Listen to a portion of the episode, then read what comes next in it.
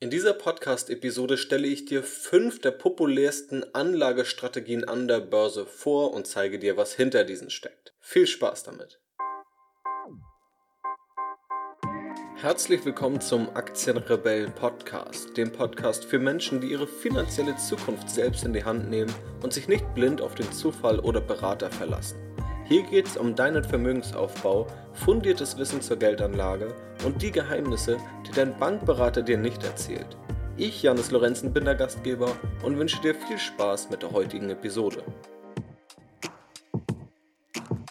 Ja, hallo und herzlich willkommen zu dieser Podcast-Episode. Freut mich sehr, dich wieder hier begrüßen zu dürfen. Und heute geht es einmal komplett in die Praxis. Es geht nämlich um den Auswahlprozess von Aktien und um das Ganze eben ja, im Gesamtkontext zu besprechen, um konkrete Strategien. Und vorab musst du dazu verstehen, dass natürlich eine Strategie immer ganz individuell ausgestaltet sein kann. Es gibt aber einige Überbegriffe, in die wir viele Anlagestrategien unterordnen können. Und diese fünf übergeordneten Strategien möchte ich dir in dieser Podcast-Episode kurz und knapp auf den Punkt gebracht vorstellen. Ich werde dir also vorstellen, was diese Strategien sind, was diese Strategien ausmachen, für wen sie wohl eher geeignet sind, für wen sie aber auch eher schlechter geeignet sind. Ich werde auch, wenn es ja am richtigen Platz ist, natürlich meine Meinung zu diesen Strategien einfließen lassen. Und in zukünftigen Podcast-Episoden werde ich auch noch einige dieser Strategien im Detail besprechen und dort werden wir diese dann vertiefen. Wenn du das nicht verpassen möchtest, abonniere diesen Podcast also einfach kostenlos. Und natürlich findest du auch mehr zu diesen Strategien auf meiner Webseite aktienrebell.de. Dort findest du zahlreiche Blogartikel und dort kannst du dich auch für den E-Mail-Newsletter bzw. die Tipps per E-Mail eintragen. Völlig kostenlos. Du kannst sie auch jederzeit wieder austragen und dort erfährst du dann mehr über diese Strategien und auch ja, sehr ins Detail gehend.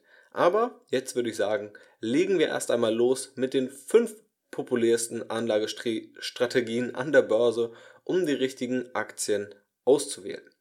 Und die Strategie Nummer eins, mit der wir charten, ist das sogenannte Value Investing.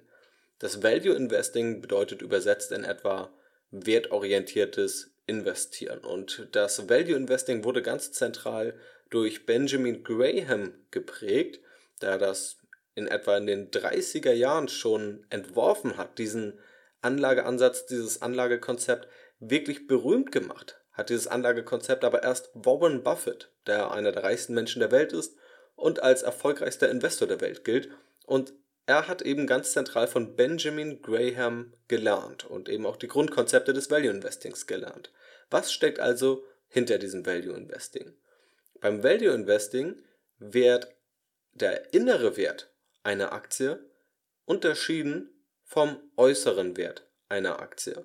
Der äußere Wert ist der Preis einer Aktie, also der Aktienkurs. Das ist der Wert, den der Markt einer Aktie zuschreibt. Der innere Wert ist aber das, was du als Anleger ermittelst, was diese Aktie wirklich wert ist. Ja, also als Beispiel nehmen wir an, wir haben die Deutsche Telekom. Und ich weiß gerade nicht, wo der Kurs der Deutschen Telekom steht. Nehmen wir einfach mal an, der Kurs steht bei 50 Euro. Dann ist der äußere Wert dieser Aktie bei 50 Euro. Wenn du allerdings als Value-Anleger das Unternehmen analysierst, ja, du gehst also wirklich auf die Fundamentaldaten ein. Du schaust dir die Bilanz an, du schaust dir die Gewinn- und Verlustrechnung an, du machst vielleicht ein Discounted Cashflow Verfahren, ja, das ist ein etwas fortgeschrittenes Bewertungsverfahren. Da kann ich auch gerne mal in Zukunft eine Podcast-Episode drüber aufnehmen. Unabhängig davon, wie du es machst, ermittelst du dann einen Wert für die Aktie. Und wenn der äußere Wert nun 50 Euro beträgt, du aber zu dem Schluss kommst, dass der innere Wert, also der wahre Wert, der, der Wert, den du in dieser Aktie siehst, bei 80 Euro liegt, dann hast du ein Aufwärtspotenzial von 30 Euro, beziehungsweise bezogen auf den Ausgangskurs ein Aufwärtspotenzial von 60 Prozent. Und dann wäre diese Aktie womöglich für dich interessant. Natürlich gehören da auch noch andere Überlegungen dazu, wie beispielsweise ja überhaupt einmal das Hinterfragen, wie akkurat ist deine Analyse? Bist du überhaupt oder hast du überhaupt gute Gründe, so optimistisch zu sein, diese Aktie besser als der Markt einschätzen zu können, zu dem Millionen von Anlegern gehören, die die gleichen Informationen haben wie du und wo auch sehr, sehr viele hochintelligente Anleger dabei sind und sehr gut verdienende und bestens ausgebildete Fondsmanager. Ja, also wirklich nur die wenigsten schaffen es auf Dauer Aktien besser zu bewerten als andere, aber das Value Investing ist ein Prinzip, das solche Anleger kennzeichnet, die es geschafft haben. Was aber immer noch bedeutet, dass es schwierig ist. Ja, aber das wäre dann das Vorgehen. Du ermittelst also den inneren Wert basierend auf den fundamentalen Kennzahlen, basierend auf den Gewinnen und den Fakten, die ein Unternehmen ausmacht und vergleichst das mit dem äußeren Wert, also dem Preis. Und oftmals wird dort auch eine sogenannte Margin of Safety angewendet, also eine sogenannte Sicherheitsmarge. Wenn du nun ein Aufwärtspotenzial von 10% erkennst in einer Aktie, dann reicht das vermutlich noch nicht. Dann ist dir das vermutlich zu risikoreich. Du willst eine, ein solches Aufwärtspotenzial erkennen, was über einer bestimmten Schwelle, über einer bestimmten Sicherheitsmarge liegt. Denn du musst ja auch immer das Risiko einkalkulieren, dass du falsch liegst mit deiner Analyse oder dass doch irgendetwas dazwischen kommt, was immer dazwischen kommen kann, egal wie gut deine Analyse ist. Einfach weil wir nicht zu 100% wissen können, was in der Zukunft passiert. Ja, sei es irgendetwas Gesetzliches oder sei es irgendein PR-Skandal oder sonst etwas, was wir einfach nicht aus den Zahlen lesen können. Und dann sagst du beispielsweise, Du investierst nur in eine Aktie, wenn deine Sicherheitsmarge, also das Potenzial, das du erkennst, mindestens 50% oder mehr beträgt. Und das ist eben auch ein gängiges Konzept im Value Investing, um dem Ganzen etwas mehr Sicherheit zu verleihen. Was Value-Investoren außerdem kennzeichnet, ist, dass sie weniger in Hoffnungen investieren und weniger in Wachstumswerte, sondern vielmehr in Unternehmen, die schon eine längere Historie haben, die womöglich auch solide Gewinne machen oder vielleicht eine schwierige Phase haben, in der sie gerade Verluste machen, aber trotzdem eine hohe Substanz haben, statt eben nur davon abzuhängen, dass der Markt eine Hoffnung hat, dass eine Aktie in fünf oder zehn Jahren mal Gewinne macht. Also typische Wachstumswerte gehören nicht in das Portfolio eines typischen Value Investors, aber gestandene, etablierte Unternehmen die jetzt nicht tagtäglich in den Medien auftauchen, sind schon viel interessanter für Value-Anleger. Und damit grenzen sie sich auch stark von der zweiten Strategie ab, und zwar dem Growth Investing, was man in gewisser Weise als Gegenstück zum Value Investing bezeichnen kann. Hier geht es darum, wie der Name schon sagt, Growth steht für Wachstum, in wachstumsstarke Unternehmen zu investieren. Also in die Apples von morgen, in die Facebooks von morgen, in die Amazons von morgen und so weiter. Also in die starken Wachstumsunternehmen und diese möglichst dann zu erkennen, bevor der ganze Markt das erkennt, wie wir heute natürlich wissen. Ja, dass die größten Unternehmen der Welt mal Wachstumsunternehmen waren und ja, groß geworden sind. Das wussten die Anleger vor zehn Jahren nicht. Und die Growth-Investoren, die fragen sich eben heute, was sind die Marktführer in zehn Jahren, die heute noch niemand auf dem Schirm hat. Und das ist im Grunde auch der fundamentale Unterschied zwischen dem Value Investing und dem Growth Investing. Value Investoren setzen eher auf günstige Bewertungen, auf etablierte Unternehmen, Growth Investoren auf neue Unternehmen mit rasantem Wachstum, mit hohen Hoffnungen. In beiden Fällen werden sich aber Fundamentaldaten angeschaut, also angeschaut, wie schnell wächst ein Unternehmen, wie ist ein Unternehmen bewertet, beim Value Investoren mehr, beim Growth Investoren weniger, welche Gewinne macht ein Unternehmen überhaupt und welche könnte es in Zukunft machen. Das teilen diese Strategien, denn es gibt noch eine andere Strategie, die ich dir gleich vorstellen werde, die nicht auf fundamentale Daten von Aktien oder von Wertpapieren schaut. Und wenn ich mich entscheiden müsste zwischen einem Value-Ansatz und einem Growth-Ansatz, würde ich mich persönlich tendenziell für den Value-Ansatz entscheiden. Vor allem auch deshalb, weil historisch ziemlich gut belegt ist, dass der Value-Ansatz höhere Durchschnittsrenditen erreicht als der Growth-Ansatz. Denn dafür gibt es unterschiedliche Erklärungsansätze, die jetzt den Rahmen sprengen würden. Die werden wir womöglich auch nochmal in Zukunft in diesem Podcast besprechen. Kurz gesagt ist ein Grund der sogenannte Lotterieeffekt. Das bedeutet, Menschen kaufen ja auch ein, ein Los für das Lottospiel, obwohl sie ganz genau wissen, dass dieses Los im Durchschnitt verlorenes Geld ist. Ja, denn sonst würde dieses, dieses Lottospiel ja nicht geben. Es wird ja ein Gewinn aus diesem Lottospiel abgeschöpft. Das bedeutet, jedes Los, das gekauft wird, ist im Durchschnitt, und da muss der Käufer von ausgehen, ist ein Verlust. Warum wird trotzdem dieses Los gekauft? Weil Menschen oftmals lieber kleine Beträge verlieren und ja, denen das egal ist, aber sie diese Chance auf hohe Gewinne dann vielleicht intuitiv doch noch überschätzen oder sie wollen einfach diesen Nervenkitzel.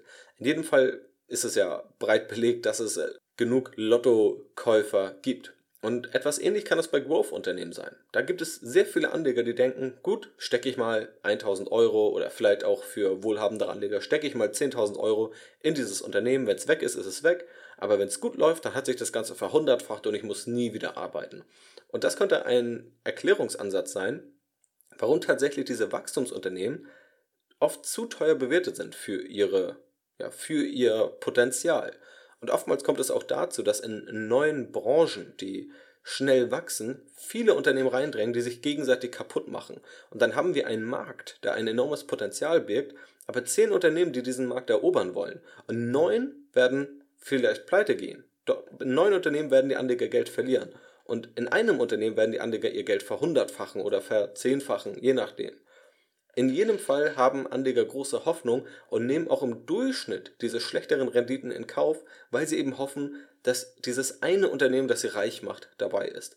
Aber im Durchschnitt ist es in der Vergangenheit eher eine schlechte Wette gewesen und dort sind die Anleger besser gefahren, die sich von Medienhypes und Hoffnung nicht so sehr haben leiten lassen, sondern eher auf substanzorientierte Unternehmen gegangen sind. Nicht zuletzt ist ja auch Warren Buffett als erfolgreichster Investor der Welt gilt, überzeugter Value-Investor.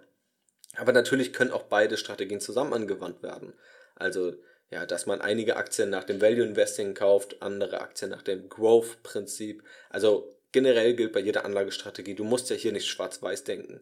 Du kannst mehrere Strategien umsetzen, du kannst sie auch kombinieren, du kannst aber auch nur eine umsetzen, wenn du dich mit einer speziell am wohlsten fühlst. Ja, also nicht schwarz-weiß denken, alle Strategien haben irgendwo ihre Daseinsberechtigung.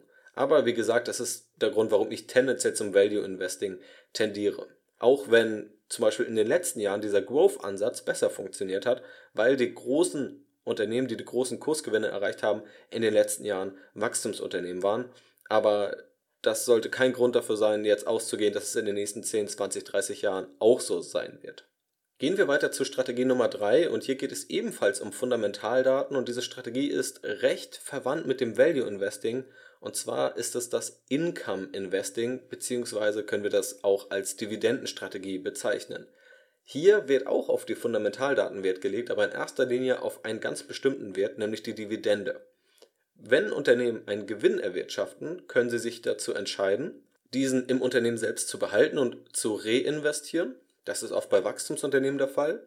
Oder bei Substanzunternehmen ist es oftmals der Fall, dass ein Großteil des Gewinns ausgeschüttet wird an dich als Aktionär, wenn du die jeweilige Aktie besitzt. Und der Ansatz bei einer Dividendenstrategie ist nun der, dass sich auf Aktien fokussiert wird, die eine hohe Dividende ausschütten oder die womöglich relativ kontinuierlich eine Dividende ausschütten oder die eine Dividende über die letzten 10 Jahre oder die letzten 20 Jahre immer gesteigert haben. Im Detail kann das ganz unterschiedlich ausgestaltet werden, aber in jedem Fall geht es dort um die Dividende, also die Gewinnausschüttung. Und nun kann man definitiv besprechen, ob das zu einer besseren Rendite führt oder was generell die Absicht ist hinter diesem Anlageansatz. Da mache ich auch sehr gerne nochmal eine Podcast-Episode dazu, da es dort viele Irrglauben gibt, was diese Strategie angeht, obwohl diese Strategie durchaus interessant sein kann, wenn man sie richtig und auch zum richtigen Zeitpunkt anwendet. In jedem Fall solltest du wissen, dass eine hohe Dividendenausschüttung bzw. eine hohe Dividendenrendite tendenziell ein Aspekt des Value Investings ist. Die Dividendenrendite berechnet sich aus der Summe, die ausgeschüttet wird, also der Dividende, im Verhältnis zum Aktienkurs. Beträgt der Kurs einer Aktie also 100 Euro und diese Aktie schüttet 3 Euro im Jahr aus, dann ist das eine Dividendenrendite von 3%. Ja, du kaufst diese Aktie und du erhältst, wenn der Gewinn gleich bleibt und die Ausschüttung gleich bleibt, jedes Jahr 3 Euro. Eine solche Ausschüttungsrate, also eine solche Dividendenrendite von 3% oder auch manchmal 4%, leisten generell eher Unternehmen, die dem Value Investing zuzuordnen sind. Denn Wachstumsunternehmen brauchen das Geld im Unternehmen, um zu wachsen. Value-Unternehmen können es sich eher erlauben, diese Gewinne auch an die Anleger auszuschütten. Deshalb sind diese Strategien in jedem Fall eng verwandt. Das solltest du auf jeden Fall berücksichtigen. Einfach mit dem Unterschied, dass die Dividendenstrategie noch auf ja, höhere Dividendenausschüttungen Wert legt, wohingegen der Value-Investor ja, dem ist das in erster Linie egal. Also der will in erster Linie Gewinne sehen oder womöglich in naher Zukunft Gewinne sehen, aber ob diese nun im Unternehmen bleiben oder ausgeschüttet werden, ist dort eher an zweiter oder dritter Stelle relevant. Das ist also ganz kurz gesagt Strategie Nummer drei. Strategie Nummer 4 ist das indexorientierte Investieren. Und da möchte ich auch gar nicht so lange drauf eingehen, denn wenn du dir die Podcast-Episode über die Vorteile von ETFs anhörst, wirst du dort mehr darüber erfahren und warum das so interessant ist. Ich möchte dir aber trotzdem kurz erklären, wie diese Strategie funktioniert. Und zwar ist diese Strategie eine vielleicht Anti-Aktienauswahlstrategie, denn man besinnt sich hier auf wissenschaftliche Fakten und auf die Erkenntnis, dass kaum Anleger und auch kaum Fondsmanager es auf Dauer schaffen, nachhaltig nach Abzug der Handelskosten eine bessere Rendite als der Marktdurchschnitt zu erreichen. Viele Privatanleger treffen Fehlentscheidungen aufgrund psychologischer Verzerrungen, die auch sehr gut nachgewiesen sind. Und selbst viele Fondsmanager, die vor Abzug der Kosten noch meistens besser abschneiden als die Privatanleger, schaffen es trotzdem nicht, ihre Kosten zu rechtfertigen und schneiden letztendlich deutlich schlechter ab.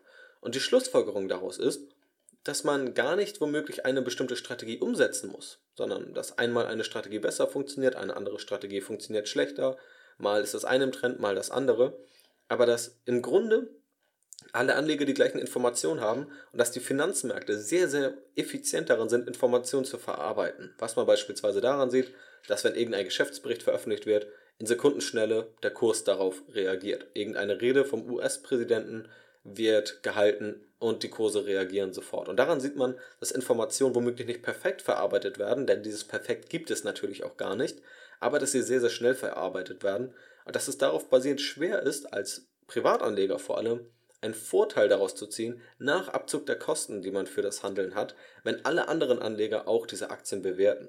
Und ja, die Schlussfolgerung ist eben das indexorientierte Investieren dass man nicht in einzelne Aktien investiert, sondern einfach breit gestreut in die ganzen Märkte und die langfristig steigende Tendenz der Aktienmärkte für sich wirken lässt und diese eben für sich nutzt und auch den Zeitaufwand deutlich reduziert.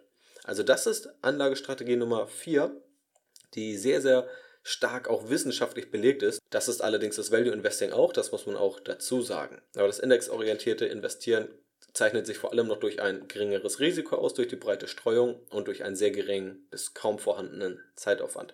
Wie gesagt, mehr dazu erfährst du in der Podcast-Episode zu ETFs, da diese in der Regel das optimale Anlageinstrument sind, um diese Strategie umzusetzen. Und nun kommen wir nochmal zu einer etwas anderen Strategie, und zwar der letzten Strategie für diese Podcast-Episode, Strategie Nummer 5, der Chartanalyse. Hier geht es, wie schon erwähnt, nicht um Fundamentaldaten. Hier wird sich nicht auf Gewinne konzentriert, auf die Werte, die in einem Unternehmen sind, die Gewinnaussichten oder das ja, aktuelle Gewinnniveau oder auf die Ausschüttung, sondern es wird sich einzig und allein der Aktienkurs angeschaut, also der Chart, ja, der Chart, in dem ein Aktienkurs aufgezeichnet ist, ja, wo du also auf der X-Achse, auf der horizontalen Achse die, das Datum hast und auf der vertikalen Achse, der Y-Achse, hast du den Aktienkurs. Und jemand, der den Chart analysiert und darauf Anlageentscheidungen trifft, der ignoriert eben alle Fundamentaldaten und versucht aus dem Kursverlauf, der ja immer vergangenheitsorientiert ist, eine Schlussfolgerung für die Zukunft zu ziehen. Also beispielsweise könnte jemand den Chart analysieren, wieder von der Telekom-Aktie. Diese hat einen Kurs von 50 Euro und nun sieht er, dass die Aktie etwas fällt auf 48 Euro beispielsweise. Dann steigt sie mal wieder etwas und nach ein paar Monaten fällt sie wieder auf 48 Euro, dann nach ein paar Wochen. Und dann steigt sie wieder etwas und dann fällt sie wieder, aber wieder nur auf 48 Euro. Und jemand, der dann nach der Chartanalyse vorgeht, würde dann feststellen, dass es einen Widerstand bei 48 gibt. Das bedeutet also, irgendwie scheinen Anleger immer bei 48 Euro nachzukaufen oder jedenfalls scheint der Kurs nicht weiter zu fallen. Und nun könnte man daraus Schlussfolgerungen ziehen. Das Problem ist natürlich, welche Schlussfolgerung? Nun könnte man nämlich annehmen, wenn der Kurs einmal von 48 auf 47 fällt, dass dann ein, eine wichtige Unterstützung durchbrochen wurde und der Kurs dann erstmal noch weiter fällt kurzfristig. Oder dass man eben selbst bei 48 einsteigt, weil man sagt, der Kurs ist hier dreimal abgeprallt, er ist dreimal dann wieder gestiegen und dass man dann eben von Kurssteigerung profitiert. Das wäre also ein Anwendungsbeispiel.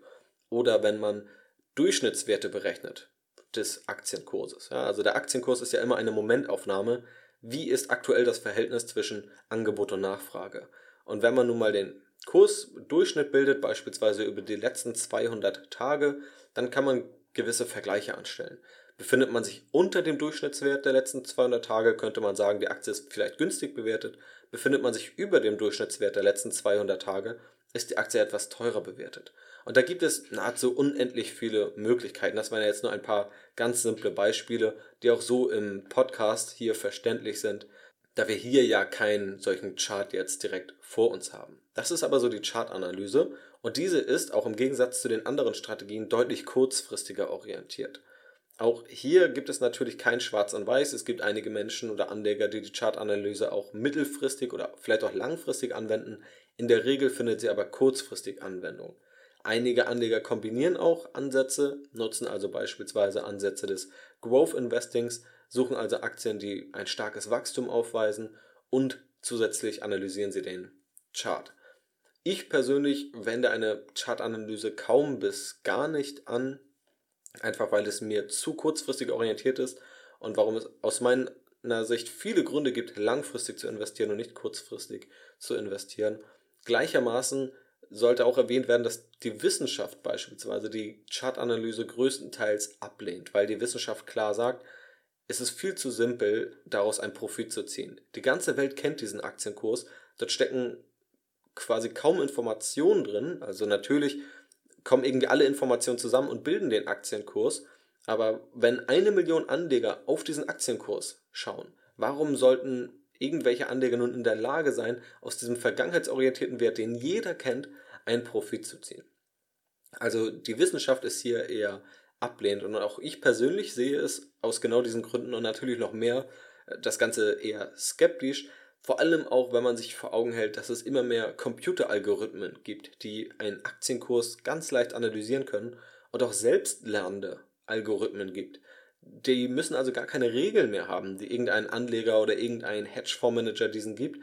Es kann einfach Algorithmen geben, die werden auf irgendwelche Aktienkurse ausgelegt und ein Algorithmus überprüft selbstständig, wann womöglich ein gewisser Kursverlauf ja, zu einem Steigen oder zu einem Fallen des Kurses führt und kann diesen ausnutzen. Und da bin ich persönlich sehr skeptisch, vor allem da ich mir vorstelle, dass der Anteil dieser Algorithmen in Zukunft noch zunehmen wird, dass wir als Privatanleger in diesem Spiel mithalten können, nach Abzug unserer Kosten.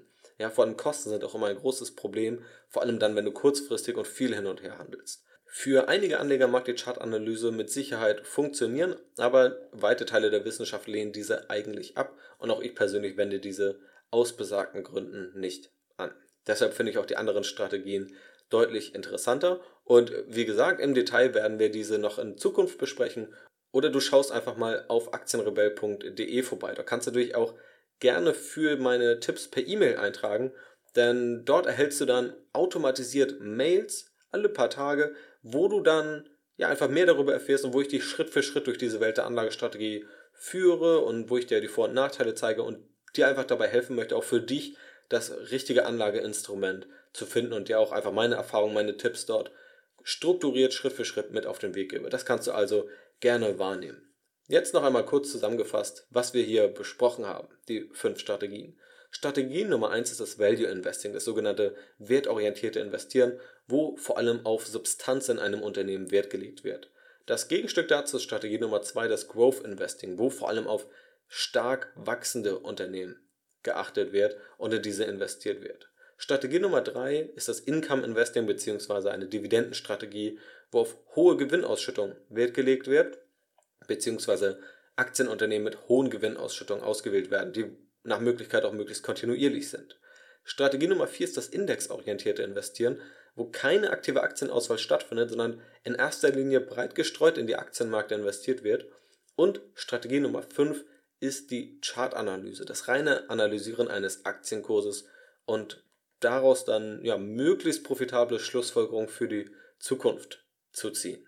Das waren also fünf der populärsten Anlagestrategien, die du in jedem Fall kennen solltest, wenn du an die Börse gehst, von denen mit Sicherheit auch einige für dich interessant sein können. Die haben alle unterschiedliche Vor- und Nachteile, alle werden wir in Zukunft noch besprechen. Und natürlich nochmal ganz wichtig der Hinweis, dieser Podcast hat eine kleine Namensänderung und zwar vom Werde zum Aktienboss Podcast zum Aktienrebell Podcast. Ja, nur dass du dich nicht wunderst. Die Erklärung dazu, habe ich dir auch im letzten Podcast, also in der letzten Podcast-Episode geliefert. Höre dort einfach gerne nochmal rein, wenn es dich interessiert. Kurz gesagt ist es ein rebellischer Ansatz, den wir hier verfolgen, denn leider ist es nun mal so, dass man in Deutschland zu einer Minderheit gehört, wenn man sein Geld in Aktien anlegt. Und ja, wenn man einfach selbst sein Geld anlegt, wenn man selbst das Beste aus seinem Geld machen möchte und sich nicht blind auf den Bankberater verlässt und sich nicht blind auf die staatliche Altersvorsorge verlässt. Leider ist es noch so, dass es in Deutschland ja, rebellisch ist, dass es einfach eine Minderheit ist. Und genau diese rebellischen Menschen, dich, mich und andere, möchte ich eben hier im Podcast versammeln und hier einfach Inhalte liefern, um dir zu helfen, eigenständig das Beste aus deinem Geld zu machen, bessere finanzielle Entscheidungen zu treffen und dich einfach auch finanziell weiterzubilden. Denn, wie wir alle wissen, ist Bildung mit eines der wichtigsten Investments und das wohl einzige Investment, das keiner Krise unterliegt und von dem wir ein Leben lang profitieren werden. Ja, deshalb der Aktienrebell Podcast, damit das Ganze eben auch im Titel direkt wiedergespiegelt wird. Das war es auch schon wieder mit dieser Podcast-Episode. Vielen Dank fürs Zuhören, vielen Dank, dass du bis zum Ende dran geblieben bist. Abonniere gerne den Podcast, wenn du keine der zukünftigen Episoden verpassen möchtest. Und natürlich würde ich mich sehr freuen, wenn du diesen Podcast unterstützt mit einer positiven Bewertung auf iTunes. Das würde mich auf jeden Fall sehr freuen und hilft ja auch anderen auf diesen Podcast aufmerksam zu werden. Und motiviert mich natürlich weiter, Themen hier für dich im Podcast kostenlos aufzubereiten. Vielen Dank für deine positive Bewertung, vielen Dank für deine Unterstützung. Wir hören uns im nächsten Podcast wieder. Mach's gut, bleib rational, bleib rebellisch und bis dann.